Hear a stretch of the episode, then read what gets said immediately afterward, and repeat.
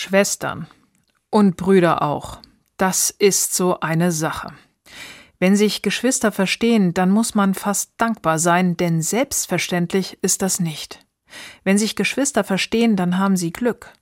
Realität ist leider oft auch Neid und Eifersucht, Fragen nach Gerechtigkeit und ein Buhlen um Liebe und natürlich der ewige Streitpunkt Geld. Und ich befürchte, das war schon immer und überall so. In der Bibel wird berichtet, dass selbst Jesus ein, ich sage mal vorsichtig, distanziertes Verhältnis zu seinen Geschwistern hatte. Wer sind meine Mutter und meine Brüder? fragt Jesus und zeigt auf seine Freunde und die, die um ihn sitzen. Das sind meine Mutter und meine Brüder. Anne Rose lag im Sterben. In ihren letzten Wochen hatte sie so eine Art Tagträume und rief immer wieder nach ihren Schwestern. Diese Schwestern hatten sich schon seit Jahrzehnten nicht mehr gesprochen, geschweige denn gesehen, aber sie kamen, setzten sich sofort in Busse und Bahnen, nahmen den langen Weg auf sich und waren erschrocken, ihre kleine Schwester so auf dem Sterbebett zu sehen.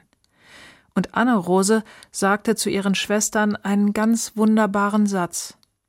Ich wusste gar nicht, wie sehr ich euch vermisst habe. Ich glaube, diesen Satz wird die Familie so schnell nicht mehr vergessen. Und an diesen Satz denke ich, wenn ich von Streit unter Geschwistern höre. Ich wusste gar nicht, wie sehr ich euch vermisst habe.